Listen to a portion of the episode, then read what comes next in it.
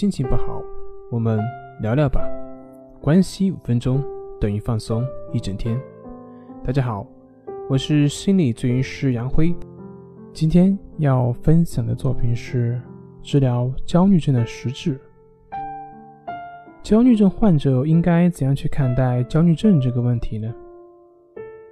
焦虑症它其实只是一个标签，它只是代表了一种心理状态。一种内心充满了纠结、痛苦、难受，自己不能做主的这样一种心理状态。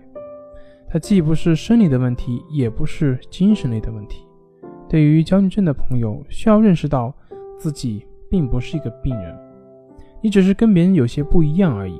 你的心理状态不是一种自然的状态，但这并不代表你有病。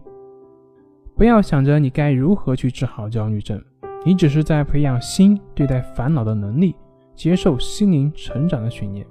相反，如果你觉得你是在治疗焦虑症，那你就陷入了一个障碍，因为治疗本身就是一个敌对的状态，治疗本身就容易让人陷入一种驱除以及排斥的态度。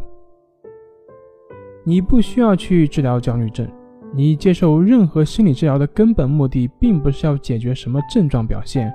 而是要培养一种爱自己、接受真实的自己，而不管你当下这刻是什么状态，你喜不喜欢、排不排斥，不管是什么样的状态，你都只是如实让它发生。你所需要明白的是，当下任何的发生都不是你所能控制的，都只是因缘显现，都只是自然的法则。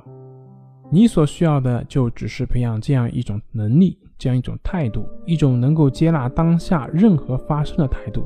所以，如果你认为你的康复是在未来，那么也就意味着你对于你的现状是一种不满的状态，是一种排斥的状态。如果你的内心是这样一种态度的话，那么，那么可以说，你离真正的康复还有很长的路要走。心理治疗的真正目的是培养你接纳当下的生活态度，而不是治疗焦虑症本身。